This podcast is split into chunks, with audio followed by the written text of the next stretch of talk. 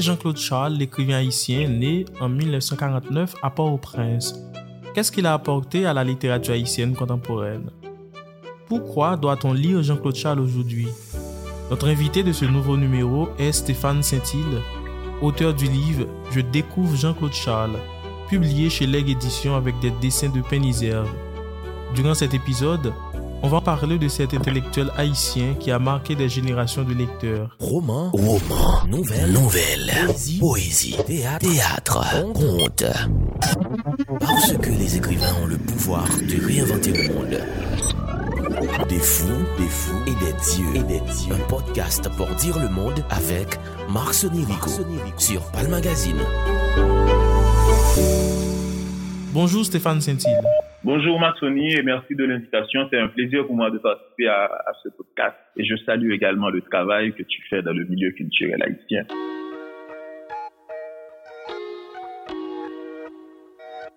Vous êtes doctorant en lettres au département de langue et de littérature de l'Université de Bâle en Suisse. Vous êtes aussi détenteur d'un master en comparatisme imaginaire et socio-anthropologie à l'Université de Grenoble et licencié en sociologie à la Faculté des sciences humaines. Vous étiez bibliothécaire à Port-au-Prince.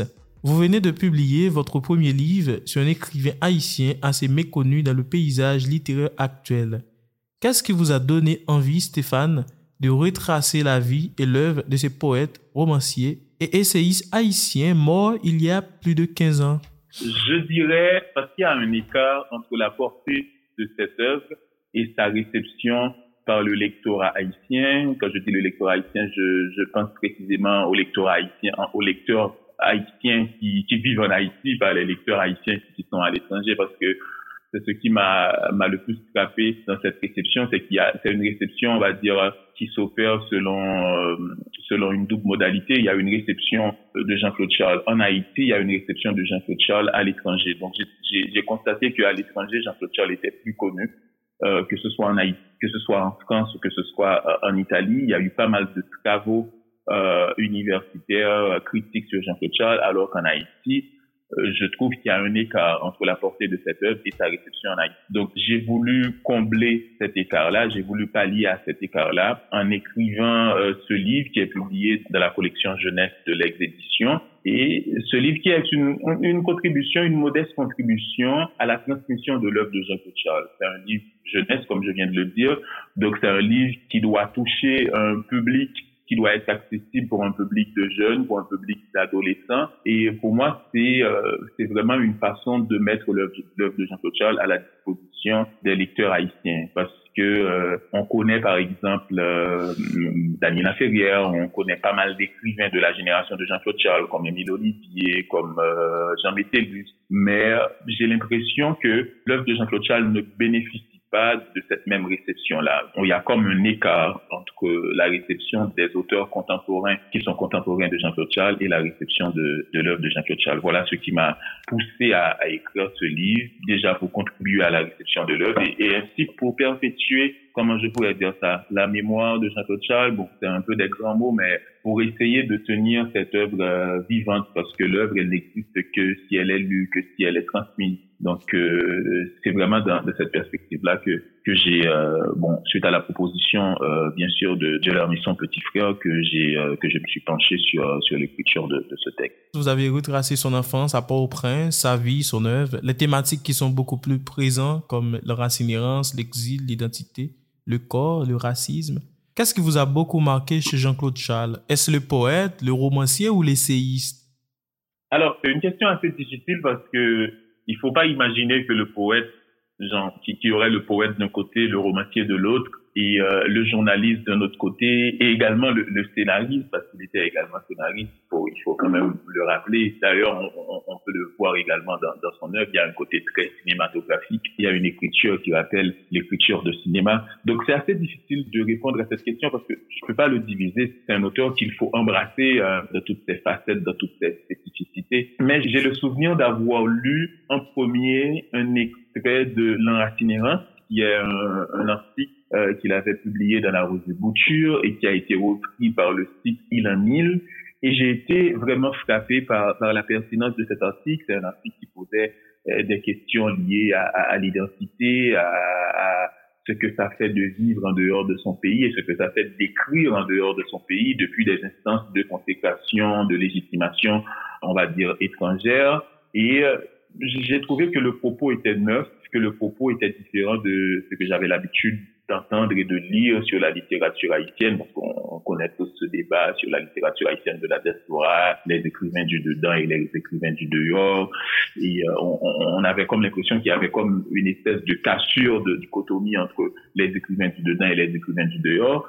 Et en lisant Jean-Claude Charles, on a comme l'impression que la proposition de l'enracinérance, c'est une façon de dépasser de dépasser cette dichotomie de l'écrivain du dehors et du dedans c'est une façon d'assumer, on va dire, la trajectoire de l'exil et aussi euh, tout ce qui euh, se rapporte, on va dire, à, l'origine, aux racines, à la terre-mère. C'est quelque chose qui m'avait beaucoup frappé on va dire, c'est le premier contact que j'ai eu avec Jean-Claude. Et ça m'a d'autant plus frappé que j'étais très, euh, comment je pourrais dire ça, j'étais très sensible à toutes les problématiques relatives à, l'identité. Quand tu lis un peu l'histoire d'Haïti, tu vas voir que tu vas lier à beaucoup euh, instrumentaliser cette question-là pour, pour asseoir la dictature euh, noiriste. Il a beaucoup joué sur la question liée à l'identité, à la couleur de peau et tout ça. Donc j'ai vite compris que c'était des questions euh, très importantes qu'on doit essayer de creuser autant qu'on peut. Et j'ai trouvé que la proposition de l'enracinérance était vraiment en avance sur tout ce qui se faisait, tout ce qui s'écrivait du vivant de Jean-Claude Charles. Et c'était le premier, euh, c'était le premier contact, on va dire. Mais je ne peux pas dire pour autant que je préfère le l'essayiste euh, de préférence au, au, romancier. Donc Jean-Claude Charles, c'est un tout, c'est un, un, tout. C'est à la fois le poète qui va dire que je suis, euh, je suis un homme sans légende. C'est à la fois le romancier euh, qui va camper un personnage, Jenny, qui va revenir dans plusieurs de ses textes, c'est à la fois l'essayiste qui va faire des travaux, mais vraiment très poussés sur, sur la migration haïtienne. D'ailleurs, il y a une chose qui me peine parfois, c'est de voir qu'il y a beaucoup, beaucoup de travaux actuellement, beaucoup de, de débats sur la question migratoire haïtienne, et peu des gens qui interviennent dans ces débats-là font mention de Jean-Claude Charles. On a comme l'impression qu'on a oublié que Jean-Claude Charles a consacré un livre majeur à la question migratoire haïtienne. On a comme oublié qu'il a travaillé sur trois quel est le titre de ce livre, Stéphane Le si joli petit Merci de me poser cette question parce que comme je parle un peu dans. ouais. ouais Jacques Charles est aussi l'auteur de Sainte Dérive des cochons et Bamboula Bamboche, Manhattan Blues et Ferdinand, Je suis à Paris. Le Cornoir, qui est un essai. Mais si on ne connaît pas Jean-Claude Charles, on ne connaît pas son nom, on ne connaît pas son œuvre, on, se dit, voilà, je vais lire Jean-Claude. Avec quel livre qu'on doit commencer? Est-ce qu'il y a, est-ce qu'il y a une porte d'entrée pour connaître euh, Jean-Claude Charles, selon vous? Est-ce qu'il y a une porte d'entrée? Ok, je vais donner une porte d'entrée. en fait, pour moi, ce qui serait une porte d'entrée à l'œuvre de Jean-Claude Charles, c'est plus par rapport à la conjoncture à laquelle nous, nous assistons actuellement. C'est une conjoncture marquée par la migration, par des vagues migratoires, des Haïtiens qui quittent Haïti pour aller, euh, que ce soit au Brésil, au Chili, euh, aux États-Unis.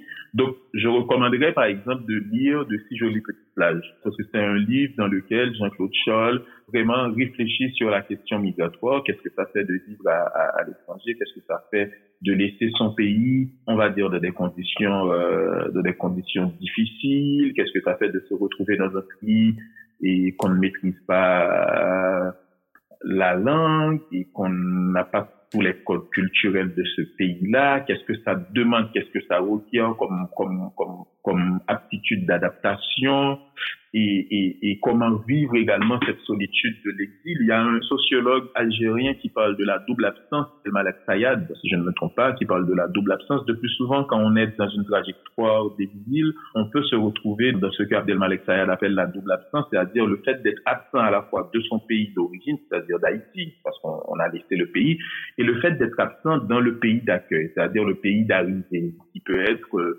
les États-Unis, euh, euh, la France, le Canada, parce que on est, on a du mal à s'intégrer, on a du mal à prendre pied dans le pays euh, d'arrivée. On se projette comme si on était dans le pays de départ, alors qu'on n'est plus dans le pays de départ, on n'est plus dans le dans le pays d'origine. C'est-à-dire, on est absent à la fois du pays d'origine et on est absent à la fois du pays d'arrivée parce qu'on a du mal à faire face à, à, à, la condition migratoire, à la condition d'être de l'exilé. Donc, je pense que la lecture de ces jolies petites plages peut vraiment aider à comprendre ce qui se joue dans les trajectoires migratoires, ce qui se joue dans l'exil et également pour sa portée historique. C'est vraiment un document sur les années 80, sur les boat people, sur les Haïtiens qui ont fui Haïti en prenant des bateaux de fortune. Donc pour moi, ce serait peut-être le livre du moment par rapport à tout ce qui se passe actuellement en Haïti. Et l'enracinérance, le concept dont j'ai fait mention euh, tout à l'heure, l'enracinérance, euh, ça s'inscrit également de cette même perspective de la migration. Donc, c'est un mot composé et on, retrouve le, terme errance et le terme racine. Donc, c'est à la fois faire avec les conditions de l'errance, composer avec les conditions de l'errance, de l'errance, tout en essayant de, ne pas oublier les conditions d'origine, tout, tout, en essayant de ne pas oublier de ne pas oublier ses racines. Donc, euh, je dirais de si, de si jolies petites plages. Des fous et des dieux, un podcast pour dire le monde. Pour ma part, je suis un enracinant. Aucun autre terme dont j'aurais pu disposer ne me convient. Je ne suis pas un écrivain migrant, même si je suis en perpétuelle migration dans un triangle dont Haïti serait le sommet fuyant, les États-Unis et la France les angles de base. Et l'on voit tout de suite les limites de la métaphore car ici, les racines sont au ciel et à la base, il y a des branches et d'infinies possibilités de greffe. Dans l'ensemble, pas mal d'espace pour circuler, voltiger de liane en liane, changer d'arbre, etc. Et il y a aussi des lieux où j'ai très peu vécu, qui n'ont pas apporté grande chose à ma création, où j'ai vécu sans ancrage local. Le Mexique, par exemple. Il me faut donc passer par tout ce que je ne suis pas, vaste programme, pour finir par donner à Raoul Peck une réponse que je connais depuis au moins 30 ans. À la vérité, cela remonte euh, plus loin. Je ne suis pas un écrivain cosmopolite, un écrivain citoyen du monde. Tout ça est trop vaste. Le cosmos, c'est grand, le poids du monde trop lourd pour mes faibles épaules. Je ne suis pas un écrivain sans frontières. Ça fait trop humanitaire. Même si l'humanitaire ne me répugne pas, mais c'est un autre métier, je ne suis pas un écrivain transnational, même si la notion des écritures transnationales a quelques validités, ça sent trop la mondialisation à tout va. Une biographie de l'exil supposerait que je me sente exilé quelque part. Ou alors exilé partout, nulle part chez moi. Cette dernière hypothèse est moins improbable. Je connais mal ce que Glissant et Patrick Chamoiseau appellent le tout-monde, et je me promets de creuser la question. Écrivain de la diaspora, bien sûr, à condition que l'on comprenne que la dite euh, diaspora participe à la réalité même d'Haïti, qu'il ne s'agit pas d'une entité homogène étrangère à ce qui serait l'authentique Haïti. On connaît le blablabla habituel de ce que j'appelle les flics de l'identité. Je consentirais volontiers à croire que je suis un écrivain de la rue où je suis né à Port-au-Prince. Et encore un pâté de maison, la rue de l'enterrement, appelée aussi, tenez-vous bien, rue de la Révolution. Et oui, je suis né sous le signe de ce gag-là. je suis né sous le signe de ce gag-là. N'empêche, euh, c'est à partir de ce bout de rue que je vois un peu de notre planète et que je fredonne entre deux avions comme je peux, c'est-à-dire mal. Non, pas le temps, je n'aurai pas le temps, pas le temps, pas le temps. C'est à partir de la rue de l'enterrement que je me contente de soulever une de mes préoccupations fondamentales. La libre circulation des hommes, des idées, des créations. Le concept d'enracinance s'inscrit dans la logique d'une idée simple. Laisser circuler le monde entier. Cette idée ne me semble pas simple pour ceux qui nous gouvernent, ni pour une part des peuples. Elle soulève des problèmes difficiles à résoudre, parfois apparemment impossibles. Je persiste à penser qu'elle existe dans le mouvement même du monde en tant que créateur, je revendique le droit de n'exercer aucune police de l'identité. Des fous et des dieux. Jean-Claude Charles, euh, c'est un écrivain de ville aussi, et bon, l'errance. Il y a beaucoup de villes dans son œuvre. Oui, tout à fait, que ce soit dans Manhattan Blues, Manhattan Blues ou Ferdinand. Ferdinand, je suis à Paris. Donc la ville a, vraiment un statut de, de personnage. Il y a aussi beaucoup d'humour chez Jean-Claude Charles. Oui, bon, euh, je, je, je, vois que tu maîtrises tout aussi bien le, le l'œuvre de Jean-Claude Charles que, que, que ses spécialistes. Et oui, il y a beaucoup d'humour. D'ailleurs, euh, d'ailleurs, je pense que c'est un des traits de l'écriture de Jean-Claude Charles. C'est une écriture qui ne fait pas dans la tragédie, on va dire. C'est une écriture qui, tout en abordant des sujets graves, mais qui euh, ne transige en rien sur sur le côté euh, humoristique. Et, et c'est, c'est vraiment une stratégie. Je crois qu'il a écrit à, dans l'un de ses textes. C'est vraiment une stratégie pour essayer de de tisser un lien avec le, le lecteur, si on va parler des questions euh, très lourdes comme euh, comme l'exil, comme le fait de se retrouver enfermé dans des camps, parce que c'est de ça qu'il s'agit dans de si jolis petits plages, et que on ne prend qu'une tournure vraiment grave, on ne parle vraiment du lieu de la gravité de, de ces questions-là. Donc ça fait un livre, ça aurait fait un livre assez lourd. Donc euh, il y a pas mal de petites touches du monde. Par exemple, il y a un passage où il parle de la gynécomastie, parce qu'il y a, il y a il y avait des, des, hommes qui se sont retrouvés dans les camps aux États-Unis à un moment, ils se sont vus euh, pousser des seins, quoi. Et Jean-Claude Charles, il parle de ça, il dit mais euh, comment un homme peut voir son corps changer, voir qu'il que ses seins sont en train de pousser, et il dit les Haïtiens sont les seuls euh, migrants qui fuient leur leur pays pour se retrouver dans le pays ennemi, entre guillemets, les États-Unis. Parce que il faut quand même rappeler que la dictature des Duvalier a été euh, supportée par les États-Unis et jusqu'à l'arrivée de, Carter au pouvoir, si je ne me trompe pas. Donc, les Haïtiens qui fuient Haïti à cause de la situation sécuritaire, à cause de la répression en Haïti, vont se retrouver aux États-Unis qui, euh, entre guillemets, euh, supportent la dictature en Haïti. Donc, c'est comme s'il passait de la main d'un maître, d'un mauvais maître, à la main d'un autre mauvais maître. Donc, euh, il y a beaucoup monde dans l'œuvre de Jean-Claude Charles et c'est tant mieux.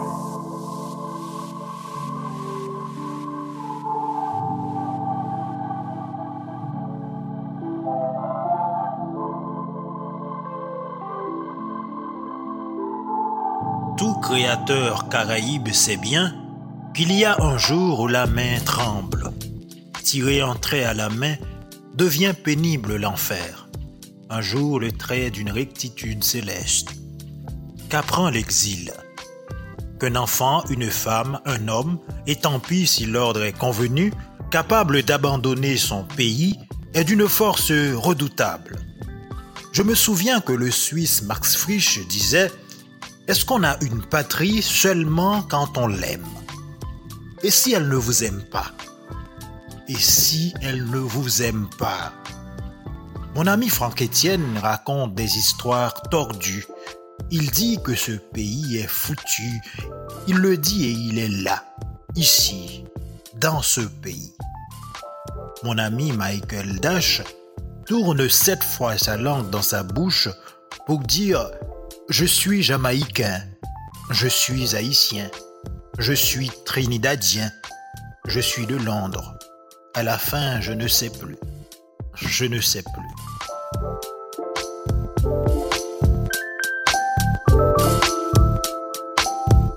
Des fous et des dieux. Vous êtes spécialiste, on peut le dire, de Jean-Claude Charles. Quel est votre plus beau souvenir avec Jean-Claude Charles comme lecteur?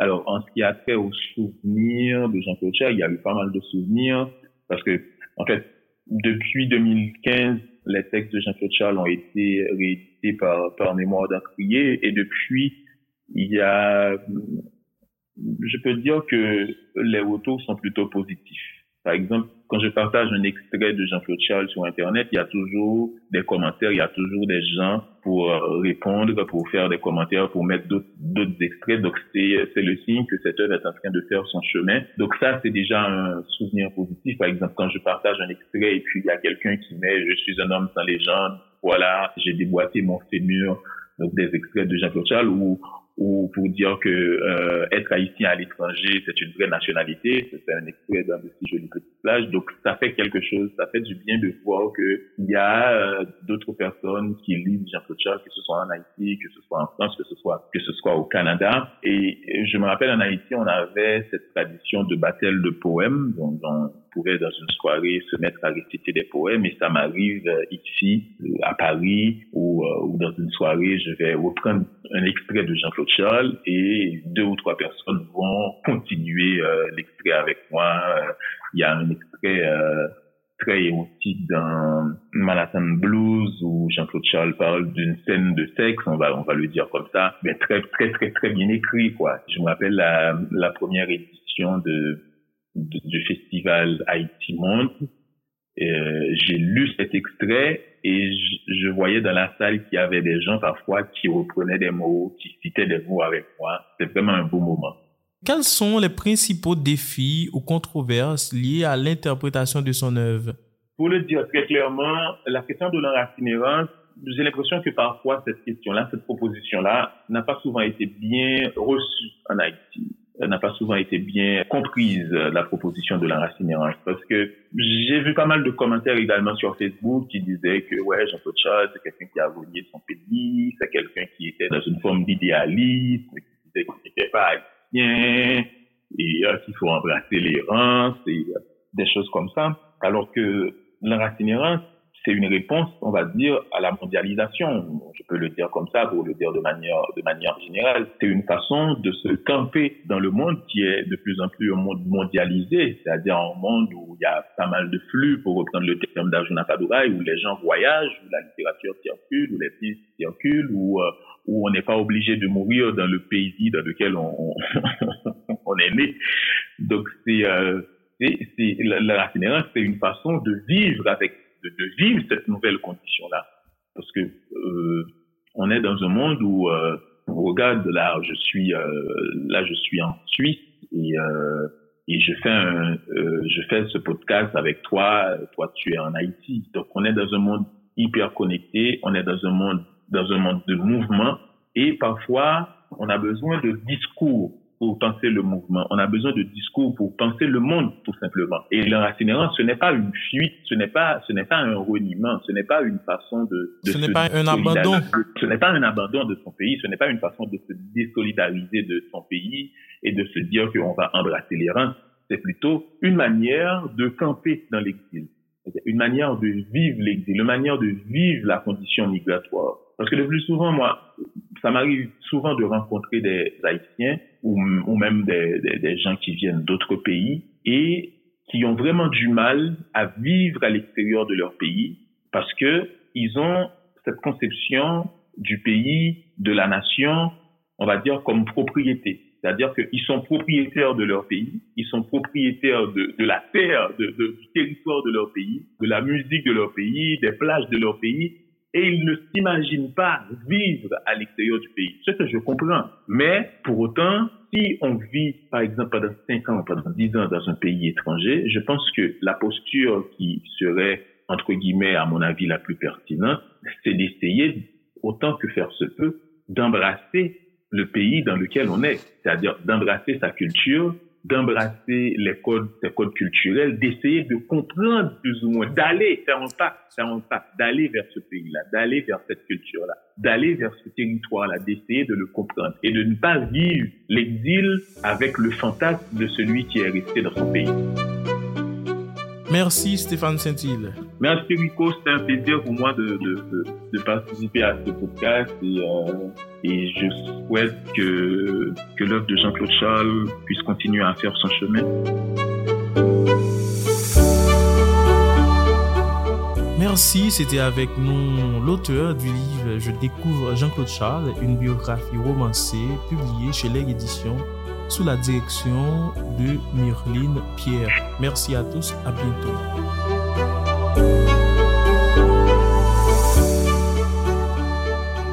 D'écouter Des fous et des dieux.